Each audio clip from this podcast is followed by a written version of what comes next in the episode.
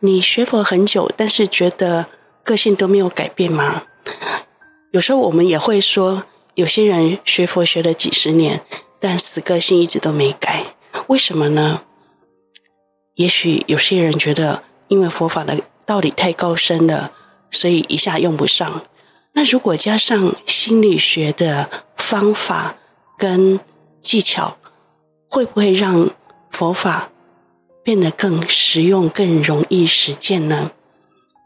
所以我们今天就请来心理学准博士许绎辰老师来为我们分享心理学与佛法。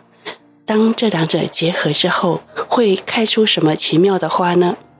总编云书房的朋友，大家好，我是众生文化总编辑黄静雅。又到了我们每周一次空中谈心的时间。这次我们非常特别的，请到一位美国心理学准博士、心理智商师，也是一位佛法的修行人跟呃译者。许逸晨老师，先请奕晨跟大家打声招呼。Hello，大家好。好，我先介绍一下我们奕晨老师哦。奕晨老师实在是我见过少数最优秀的人之一哦，因为我 上上周才去参加了奕晨老师一个呃叫艺术治疗的工作坊，对吗？是的。哎呀，呃，非常有感受，然后也很惊讶。奕晨老师非常有条理，然后掌握力非常好的，呃，就是口才跟带领技巧。那我先介绍一下，呃，奕晨老师的背景。奕晨老师他是一位加州的资深呃婚姻及家族心理治疗师，拥有三千小时以上的临床实务经验，是国际认证的呃表演艺术治疗师，那也是呃加州整合学院博士候选人，所以非常了不起啊！算我们节目来到了一位呃在心理学方面的专业人士哈。但是他又是对佛法是有深入学习的，所以可以结合这两者来为我们介绍。那易山老师他在呃旧金山也从事成人、儿童跟两性的智商治疗，也为许多科技公司提供员工辅导、呃团团体带领等各方面的服务哈。那现在。他也在呃加州整加州整合学院的表演艺术系呃担任呃担任教授对吗？嗯，是的。哇，所所以是非常优秀的一位老师。但是如果大家看见他会很惊讶，因为事实上他很年轻，他的娃娃脸，对，看起来是个娃娃脸啊。所以这么年轻，这么优秀，就是。佛法之光，修行领域呃后浪呃出色的后浪。那呃我们要谈到佛法方面，呃玉成老师的经历是哈，他是在二零一一年的时候呃开始接触到藏传佛教。那他的呃缘分主要是跟呃萨迦法王比较呃有直接的法缘。您是在。呃，二零一二年的时候，呃，在道果的教授当中，呃，接触到第十一任的萨迦法王，就是萨迦老法王，对吗？四十一任，对。哎，是。那萨迦老法王的正量啊，摄受力都很让人有感哈、哦，所以，所以，呃，医生老师的法缘也很好。那从此他就呃，主要在萨迦法脉学习，那也。呃，接受萨迦老法王的姐姐哈萨迦姐尊玛的教导，还有呃塔泽堪仁波切以及呃该具传承的大师徒仁波切呃的教导，那他也同时担任呃副讲堪布的同步翻译啊、呃，所以呃在佛法上面的呃经验虽然时间没有很长，大概算三年左右吧。佛法的经验，呃，对我我指的是呃藏跟藏传佛法的结缘，但是之前佛法的经呃就有呃开始学习了，是不是？对，因为从一一年开始的时候，其实就初步接触嘛。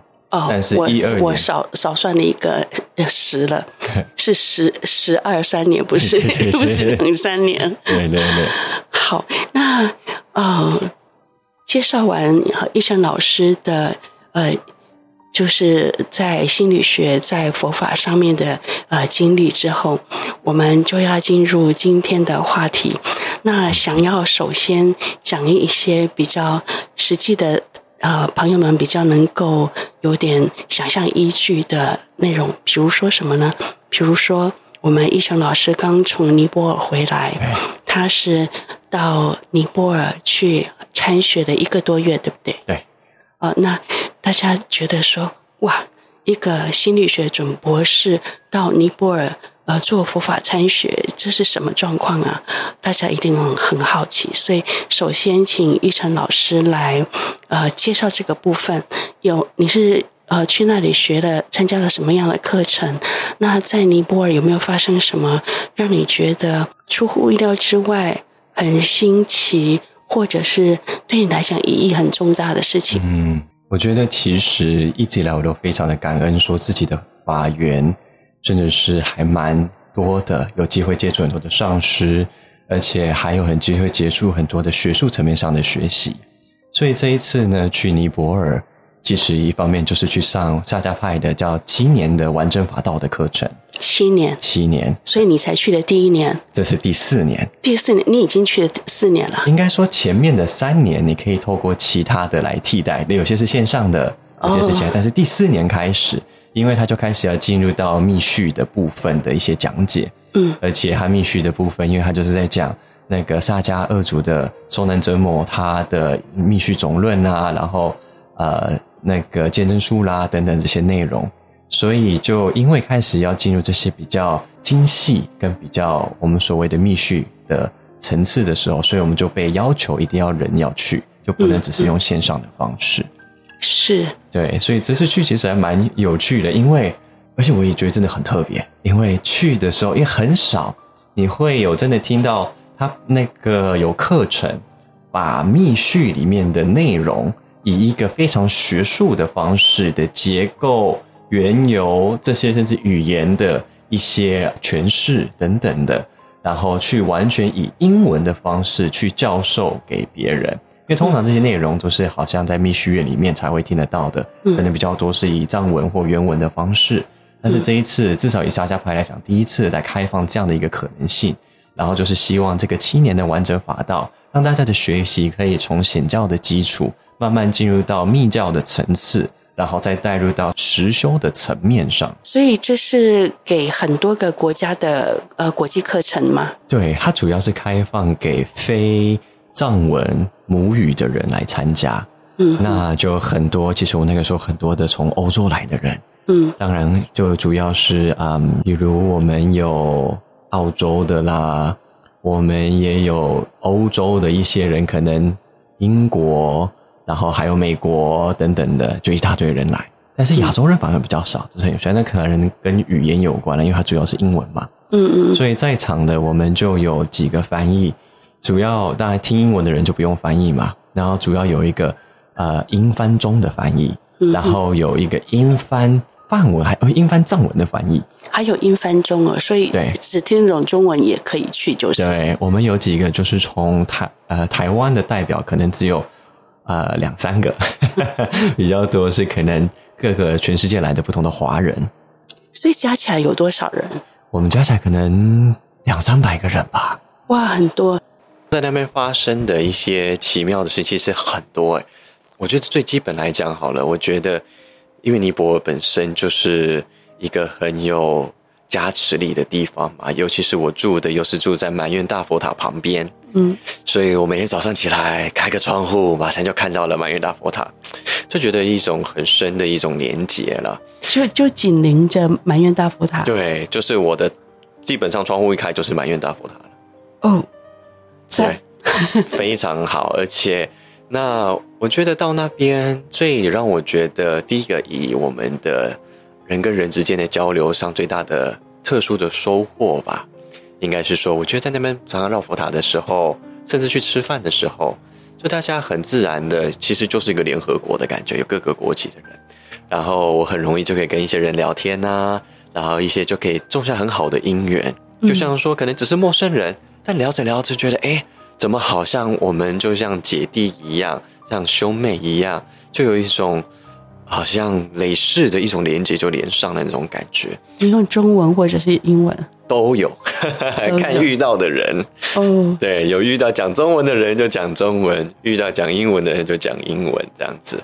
但是就是会变成在那个加持力的下面的时候，会有一种好像我们讲说业果。或者是一些福德的一些显化，嗯，我觉得会特别的强烈。真的，真的，埋怨大佛塔会让人有这种感受。对，而且尤其是又有机会去呃拜访一些特殊的圣地呀，啊，去爬聘啦，嗯，去各个于切姆也好，马哈嘎拉也好，莲师也好，各个不同的圣地的时候的那个加持力也会觉得非常特别。那当然，有时候加持力我们听起来好像会比较玄乎一点，因为加持力摸不到、感受不到嘛。但我常常会说，我觉得最直接是我去，然后去那边结束之后，回到我的饭店，我觉得整个人是非常的轻盈的。嗯嗯，那这个轻盈感，对，我没有办法去否定它，因为这是我最直接的感受嘛。嗯嗯，那一定是我去这个点，像我们可能也很常会去不同的爬山，去哪里也会去不同的地方去旅游嘛。但是去这种圣地，我觉得那种轻盈感，甚至刚才这样老说的亲民感。我觉得是不一样的。嗯，这个亲密感，我们从身体肉体层面上来说，它是一种你的肌肉是放松下来的，嗯，不是那种紧绷的感觉。嗯，然后第二，我觉得思维模式，你的念头，我觉得会更加的安静。这个念头的安静，不是说没有念头，而是那种杂乱的念头，好像就是说我们平常念头像一个很多音乐同时在播放的话，嗯，经历过每一次的去，不管是绕佛塔、去圣地，甚至去不同的。我们会拜访不同的舍利塔，结束回来之后，那个念头的那种音符的音章吧，它就像一个更安定稳定的一首歌在播放，不再是杂乱的歌曲。那是因为这样的一个状态的时候，想事情，甚至是观看呃未来的一些方向，就会有开始慢慢不同的一种看法。甚至我回来到台湾之后，我觉得就有一种充电的感觉。嗯，虽然很多人看到我吓了一跳，说：“哎。”黑了，黑了，还瘦了，短短一个月我就瘦了四公斤，真的？对，他觉得因为因为饮食不习惯吗？我觉得饮食当然比较不一样，但是我觉得另外一个层面上来讲，我觉得是一种能量的释放，因为我觉得日常生活当中我们有太多包袱，太多东西，有些是有意识到的，有些是无意识到的，可能在身体层面上，甚至可能在一种其他的精神、心理，甚至能量、灵魂层次上。但每一次去那边，就像我们去啊、呃、忏悔一样，我们去净化一样，就像我们可能会念白字明一样，它是把一些东西给卸掉，给释放掉，放电。对，所以我们是物质层面上是说四公斤，但是这个四公斤里面可能有更多其他的层次的东西在里面。嗯嗯，所以我觉得是很舒服，尤其是回来之后，其实我的体力其实比较好的，比较瘦，但体力比较好。嗯嗯，而且比较瘦，比较黑。但是思维比较清楚，尤其是对于现在的一个未来，还有我的目标性的一个方向的那个力量，跟那个嗯决断，跟那个专注，我觉得会更加的不一样。各位朋友，我们这个其实没有约好，关于讲到那个加持力这个部分，其实是刚刚问着问着问出来的。但是我觉得奕成老师说，在尼泊尔埋怨大佛塔。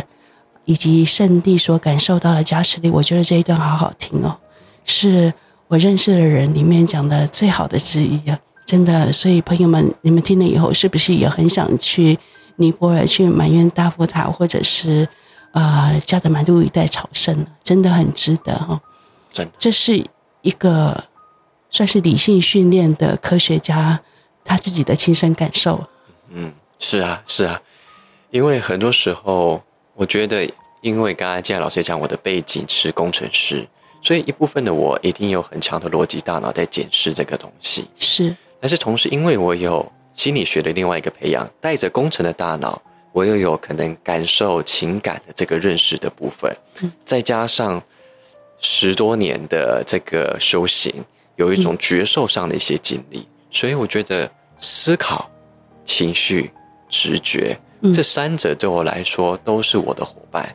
我在经验不同事情的时候，我不会觉得哪一个一定是正确的。嗯，我也跟常常跟很多的个案或者是团体，我带的团体会说，我们常常因为社会化的关系，跟我们受到不同影响的关系，我们会强调其中一个，好像大脑逻辑就是最好的。嗯，有些人可能跑另外极端，觉得直觉是最好的，或是有人讲说，我就是不管，我就是凭着我的情绪情感在做事情。其实他们都没有好或不好，我觉得他们都是我们的伙伴。嗯，那只是在于说，我们如何可以听到他们的声音，可以去允许他们，让他们成为我们的团队伙伴，他们是我们的参谋，让我们每一个经验可以是很完整的，有头脑的层面，有觉受的层面，有情感的层面。我相信这些，而且我也觉得这些其实藏传佛教最棒的特色。嗯，因为藏传佛教里面有那烂陀师的传承。我们有思维的这个层面上，知识性、知识性的，然后我们也有当然运用情感这个层面上密续的一个转换，所以我们要接触到情绪，然后当然我们有最直接的见性的一个觉受层面上一些直直见空性的一些学习跟一些经历等等的，所以其实这三个层面上，我个人认为，本来在藏传佛教里面，这就是非常被强调跟支持的东西。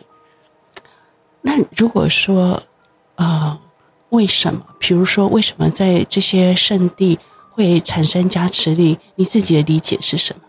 我觉得有几个层面可以讲。我觉得第一个层面是一个集体，我们讲说这个集体意识的能量。嗯，在这个地方，当大家把这个地方有一个共识或集体的一个力量的一种信念的一个结合，甚至能量的话，这个地方本来这个集体意识的力量就会有一个转变。就像曾经有科学家研究，就是说，嗯，同时好像在我一个地方有几百个人同时做一个正念的冥想，或是一个所谓叫做，好像我们所谓的升起一个慈心跟那个菩提心，希望啊、有一些人能够免于苦难，然后对于甚至校准在某一个地方，请了一百个人还是几百人去做这样的事情。结果，这个集体的能量就影响了那个地区，在那个时间段里面的犯罪率就降低。是指当地，还是说大家一起想着，呃，有有点距离的一块地方？有点距离一块地方，就比如说，好像我没记错的话，这个实验室他们是在呃某一个国家，然后他们集体意识的对象是在另外一个国家。嗯嗯。那然后他们就特别去追踪他们在做这个冥想的时候。对那个国家的影响，结果很奇妙的就是那个时候的犯罪率是降低非常的多。然后，所以第一个我觉得很长时候我们集体的力量，所以为什么共修的力量那么大？嗯，我觉得也是如此。那这也是为什么我觉得佛法僧为什么要强调僧众？因为我觉得僧众僧宝的这一块也是一个集体的力量。嗯嗯，所以我觉得圣地一定有大概第一个这个集体的力量在，然后第二。每一个圣地，我相信是有所谓每一个圣者的足迹。我们最直接就是我们的莲花生大师，嗯，然后甚至各个高僧大德的足迹在那边，舍利在那边，舍利塔在那边等等的。那我相信每一个高僧大德，他的一个能量一个层次在那边的时候，那个能量跟那个层次是会持续像一个电炉一样，或者像一个核子能一样，它是会持续有一个共振在那边的。嗯，所以就像说，有些时候我们像我到那边看到那个佛塔，或是看到我那时候去到那个二十五任丘给仁波切老人丘给仁波切的舍利塔，那时候一到那边就感觉非常的感动。我觉得是同样的道理，因为就好像他还在那边，虽然在一个肉体物质层面上，我们的好像人间的这个层面上，他肉体已经不在了，但是他的这样一个能量层次跟修为层次的那个。力量却还是扎根在那边。第二十五任的沙迦法王，而不是交给具 chân 仁波切。哦，对，那是也是萨迦传承，也是萨迦传承。它是萨迦的，算是说，因为萨迦的有分主脉跟支脉嘛。嗯嗯，它是茶巴的这一脉的，算是持有者。嗯，然后同时交给具 chân 仁波切，老交给具 chân 仁波切，他也是尊者达赖喇嘛的上师之一。嗯嗯，那。尊者达赖喇嘛他的很多的萨迦的法，就是丘给仁波切传给他的。嗯，所以丘给仁波切算是在老一代的那个时候，也跟呃丁狗金正仁波切算是很多是都是在那个时代是非常有名的，甚至齐名的一些一些高僧大德。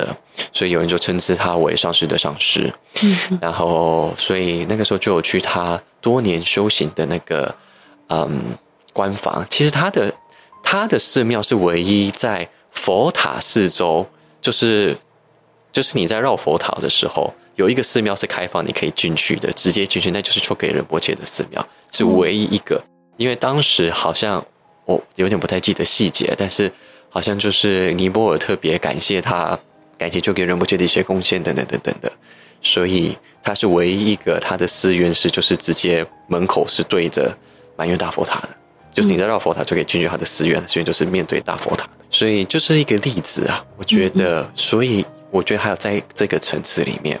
然后第三个，刚刚有集体，还有现在因为前两者的可能原因，第三个还持续着，还是有很多的高僧大德在那边教授，嗯，那边有佛学院，那边有各个僧人去那边去，不管是显密的各种教学都有，所以它是一个法脉很流动的地方，所以这个法脉的流动就就是一种生命力。那当一种生命力，一种这个。传授这个学习就像一个学院一样，我们去到不同的学院，像比如朱星说 Stanford 去 Harvard，有类似那种学术的能量在里面。嗯，那我觉得尼泊尔，尤其是曼月塔附近，也是有这样的一个能量在，所以它就有具足了我们讲的佛法僧三宝的能量，甚至就正在运作在那边。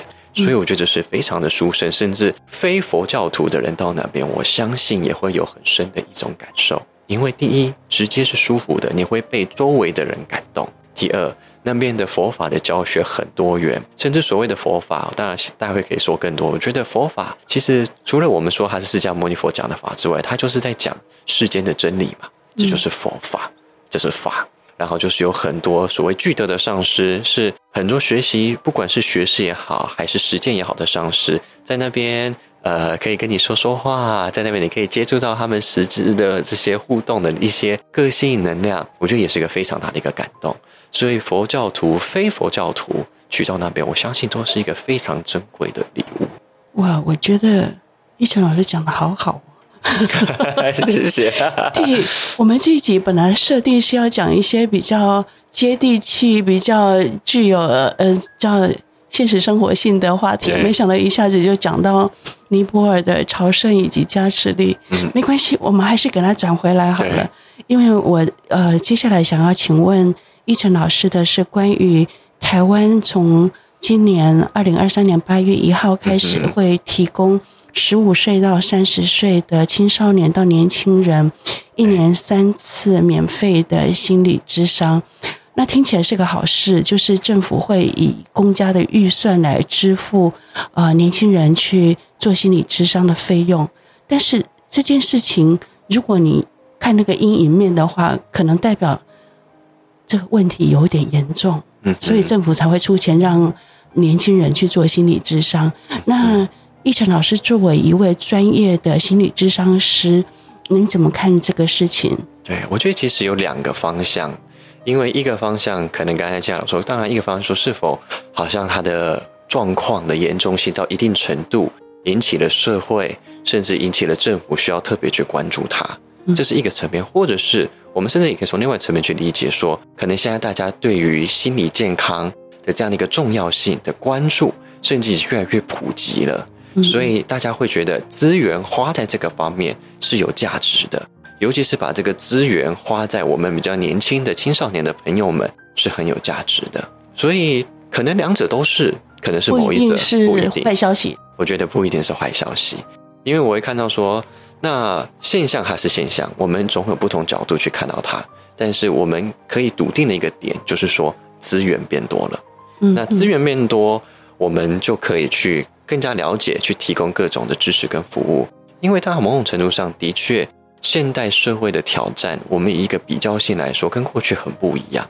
当然，每一个时代有每一个时代的挑战，但是因为这个时代的快速的发展、科技的发展，然后各种形态，我觉得现在的资讯是更加的，我们就要说多元也好，我们也可以说杂乱也好，所以你看，这就是两个不同的看待的方式。嗯，当我们能够看待它为多元的时候，就是一个不一样的看你，可以把它可能吸收成为一个一个成长的方式。但它是一个杂乱的时候，我们就没有办法。嗯，所以又回到说，其实现在孩子因为面临那么多东西，他们没有还在学习吧，还没有机会去去有一个转化的方式。就像说，一下子手机、FB、IG 蹦那么多的讯息出来，怎么去理解这些讯息呢？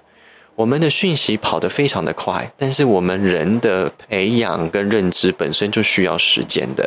我们的头脑的速度等等的没有办法一下那么快消化那么多，尤其是我们更年轻的小朋友们，或是青少年的朋友们，他们尤其是进入青少年时期的时候，我们讲说以发展心理学来讲，他们其实是处于一个很大的一个转换期，不只是社会的这个多元的变化，他们内在也是非常的，我们讲说混乱的，我们甚至会用一个一个英文词叫 chaotic，因为他正在经历身体的变化。荷尔蒙的变化，那在各个变化里面，他是很迷惑的。他在讲，他在会怀疑我，我到底是谁？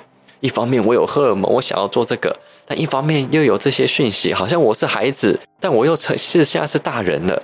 但是我是大人，但我某程度就还是孩子，在那种好像就像我们成长痛的阶段一样，它就是一个过程，是不舒服。那所以为什么在这个时候特别需要支持？就像说。我们在成长的时候，身体在成长，我们就需要多一些养分，它是可以更好的成长嘛。不是说这个成长痛好或不好，而是我们这个成长痛，我们去理解到它，我们找到它需要的滋养，然后去给它这些滋养，让它可以更好的去成长。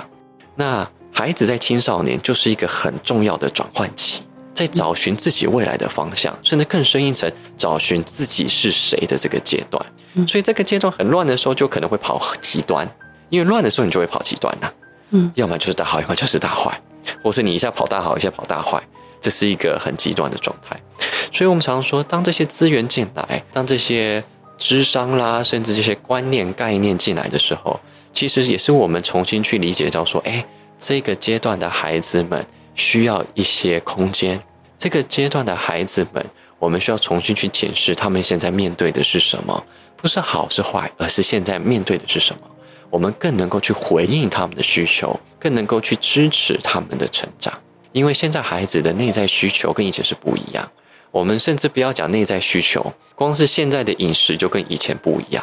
嗯，现在的饮食的多元，可能你说不同的油炸的食物啦、快餐呐，在传统的食物甚至营养品，所有都掺在一起。孩子们可能就像一些普通的消费者一样，是没有办法分辨这些东西的。但有些时候，一些专业的进来，一些专业知识可以更好的去分辨啊，我现在在成长着，我现在其实真正需要的养分是什么？我现在需要的可能作息会是什么样子？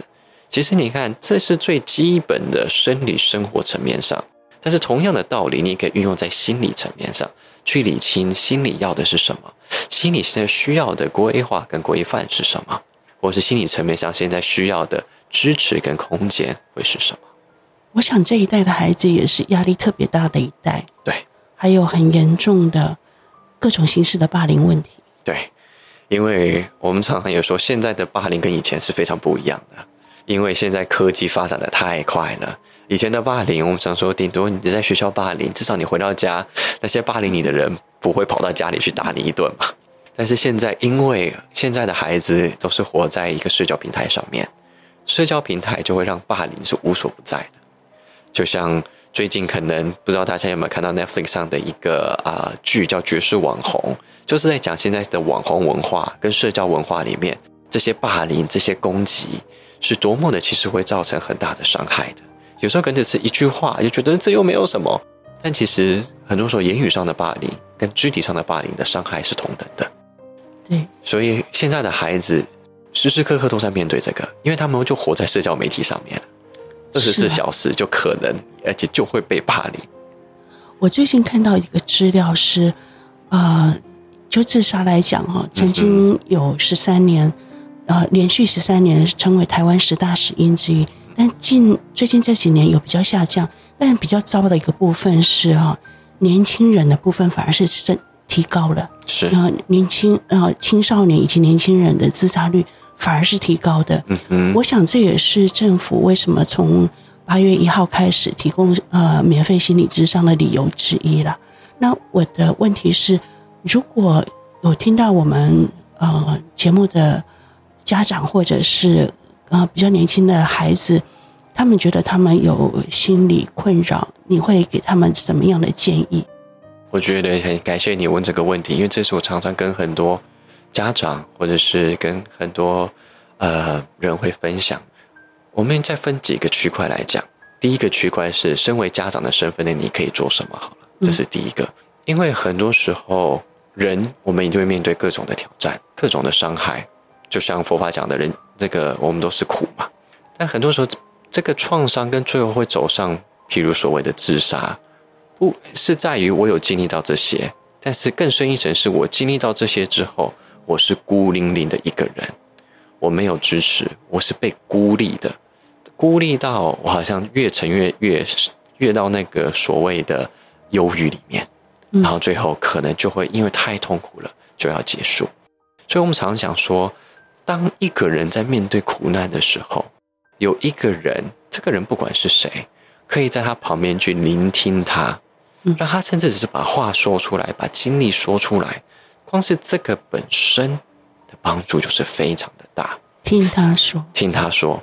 所以在这边，我也跟很多人常问我说，不管是朋友也好，家人也好啊，我怎么帮助我的孩子啊？等等等等。我们有时候，我常常说，我们有些时候帮助的能量，或是想要去让他是好的能量，变好的能量，有时候太强烈了。这个发心非常的好，但是当我们有些时候跳进去，因为变成是我们要改变它的时候，反而我们就有一点会剥夺那个空间。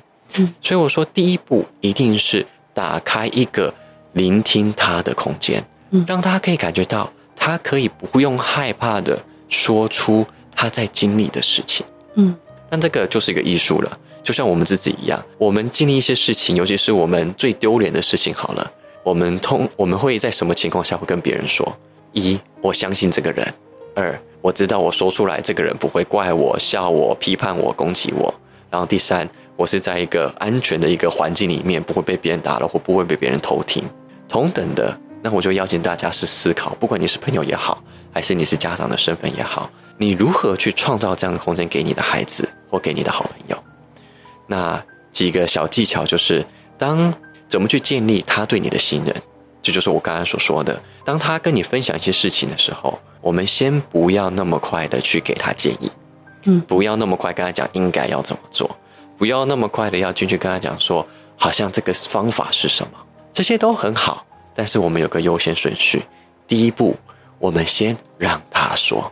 所以我们常常说，最重要的就是开启我们这个聆听的空间。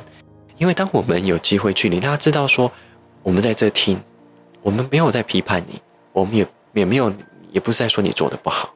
他自然而然说着说着，第一个层面的能量释放就会出现，而且甚至很多时候，他们自己都有答案。那他们需要的是一个可以信任的人去聆听他们说话，所以这个不管是朋友还是家长，这是最重要的基本功。嗯，聆听的时候，尤其是家长们常会邀请说：“我知道你很想帮助孩子，你很想把你的经验全部诉说给他，很想跟他讲说这样做你就没事了，你就这样做就好了。”哒哒哒哒哒。但是很多时候，当你这样一讲的时候，孩子的耳朵自然会关起来。那一关起来，你讲的再好，他听不到。所以。我们第一个目标，让他愿意跟你去分享。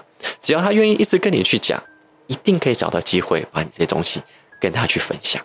但是你要先建立一个信任关系，是让他感觉到他可以跟你说，他跟你说你不会去批判他，然后他跟你说的时候，你就有时间陪着他。因为现在有一些家长也是跟孩子说话，说哦，跟我说哦，我跟孩子聆听啊，但是孩子最后就觉得很无聊。那我就问他说，你跟孩子听的时候你在干嘛？他说哦，我也在划手机啊。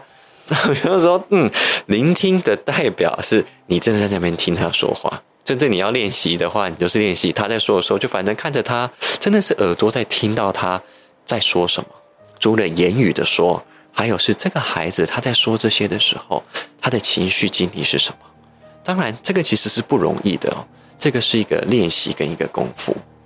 所以我们常说，这个是每个人做不好也是正常的，我们就是要一直去学习去做。所以第一个点，创造一个聆听的空间。当你可以创造一个聆听的空间之后，我们才可以进入到第二个点，分享，分享你的经历，分享你的一些可能一些方法等等。但这边有一个小技巧，哦当这边是讲的一个 keyword 叫分享，所以不是跟他讲说你就要怎么做，那个不是分享了，对，不是教导，是开示，对，因为开示就有一个高低，那高低的时候，反而孩子尤其是青少年，他们对这个最敏感。所以分享的意思是我听到了这些，我发生了什么？我们很习惯用头脑去讲事情，但是就是另外更深一层的修炼，是我听了孩子去讲了之后，我发生什么？譬如孩子跟我讲说，他很喜欢一个女生，但是都被这个女生拒绝，他痛不欲生，他觉得人生没有希望了，等等等等。我相信这个大家一些家长可能是这个熟悉的情节。比如当一个爸爸那妈妈听到这些的时候，前面聆听完之后。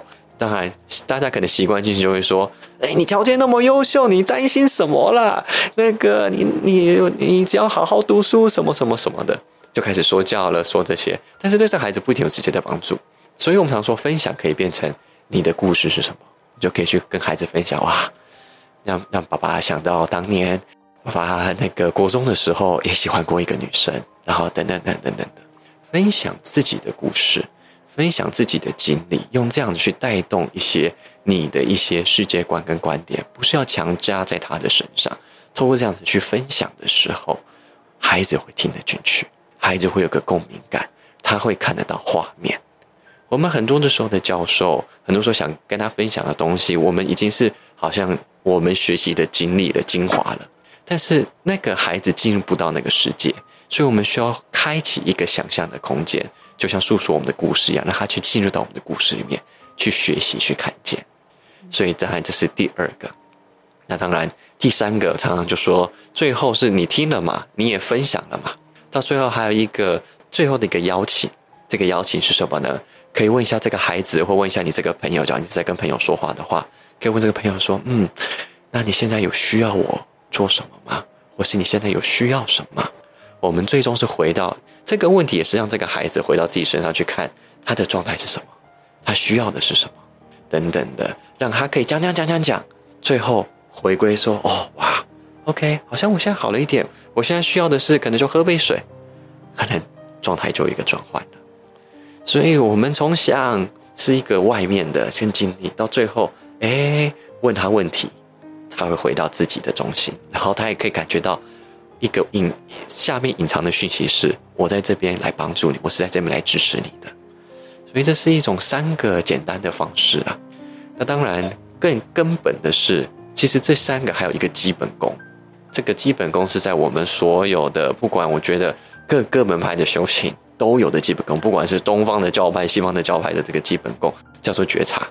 嗯哼。那这个觉察我们也叫做可能叫禅修、禅定。叫观等等的，有各种不同方式，但是是那个品质，那个觉察是发现我正在发生什么。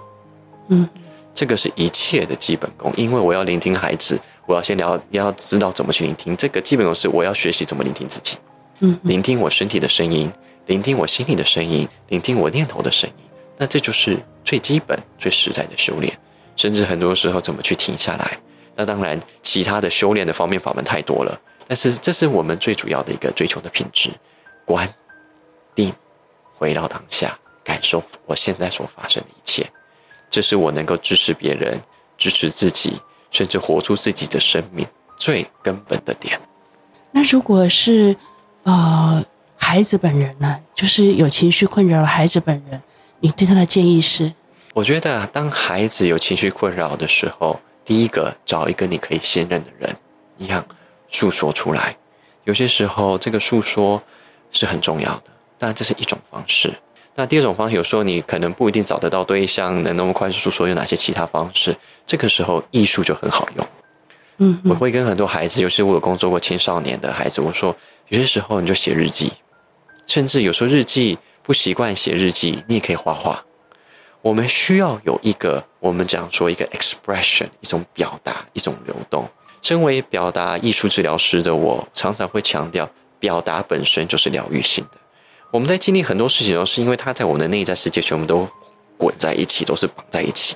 当我们有一个渠道让它去流动出来，透过纸笔，透过绘画，甚至透过录音，好像这样一个对话的时候，其实讲着讲着，或是画着画着、写着写着，能量就会有一个转变。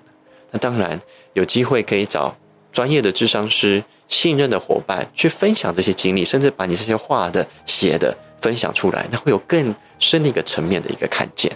因为我们最深的一个部分就是希望被看见，嗯，希望被支持，而且这个支持是无条件的支持。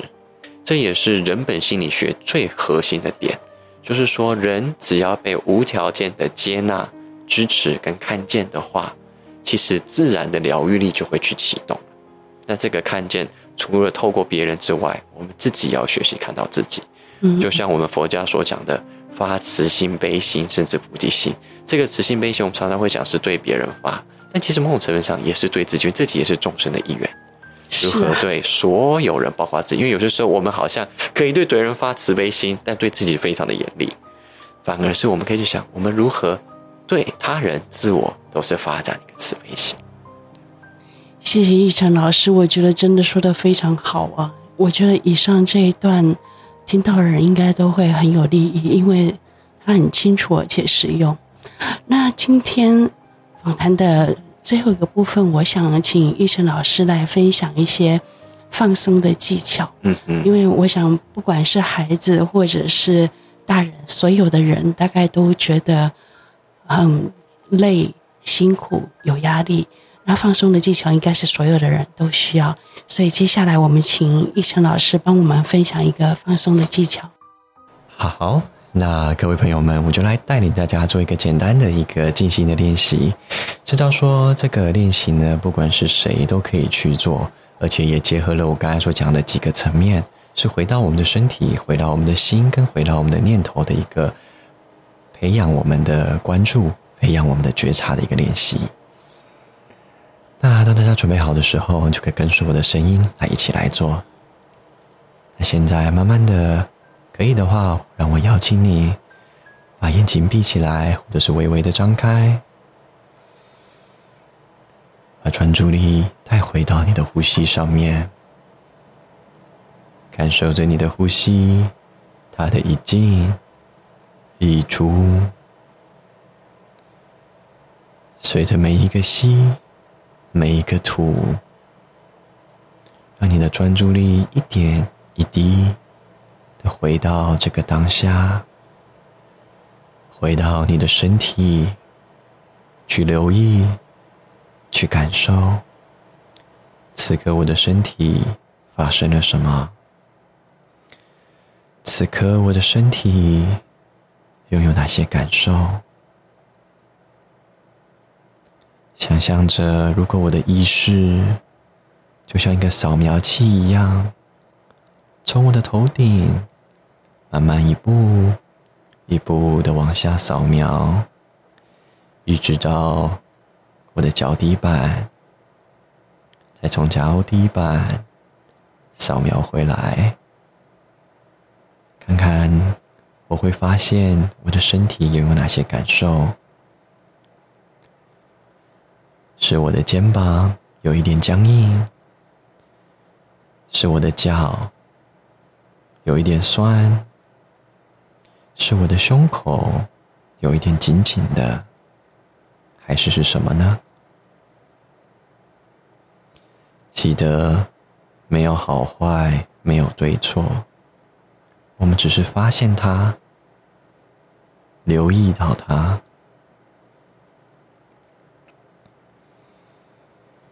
同时，随着我们留意着我们的身体，我们也留意一下正在我们身体流动的情绪的能量。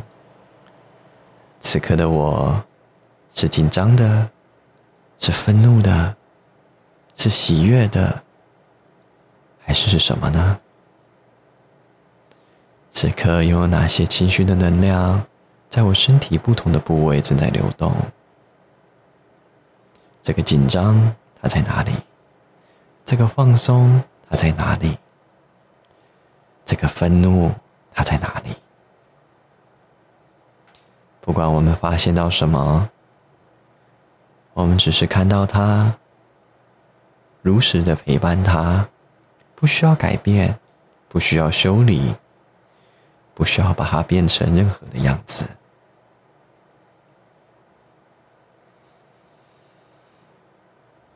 最后，也让我们留意一下我们的大脑，我们意识的河流。刚才在这个意识的河流里头，此刻浮现了哪些念头？哪些声音？哪些画面？甚至可能是哪些回忆？不管出现什么，让我们允许它升起，也允许它落下，就犹如看着太阳升起落下一般。记得每一个念头，我们不需要把它拉近，不需要把它推开，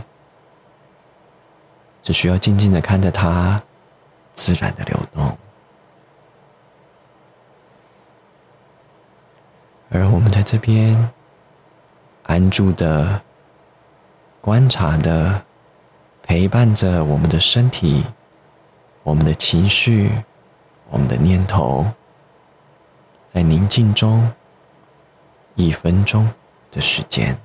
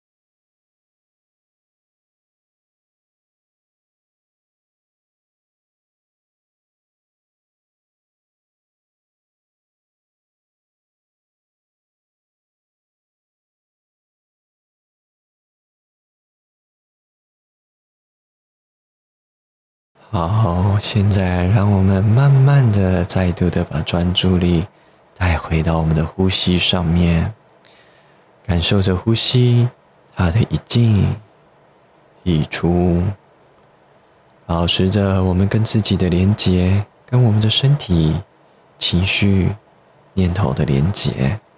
但同时，假如你的眼睛是闭上的话，让我邀请你缓慢的把眼睛张开。邀请熟悉的事物回到你的视线范围。Welcome back。谢谢医生老师带领我们这一个呃放松的方法。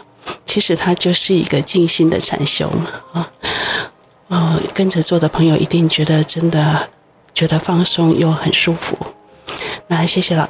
奕晨老师今天的分享，下个礼拜同一个时间，大家一样要继续听奕晨老师的分享。我们还会有其他部分的分享跟讨论。放下放松，让心休息，找回最好的自己。总兵云书房，我们下周见。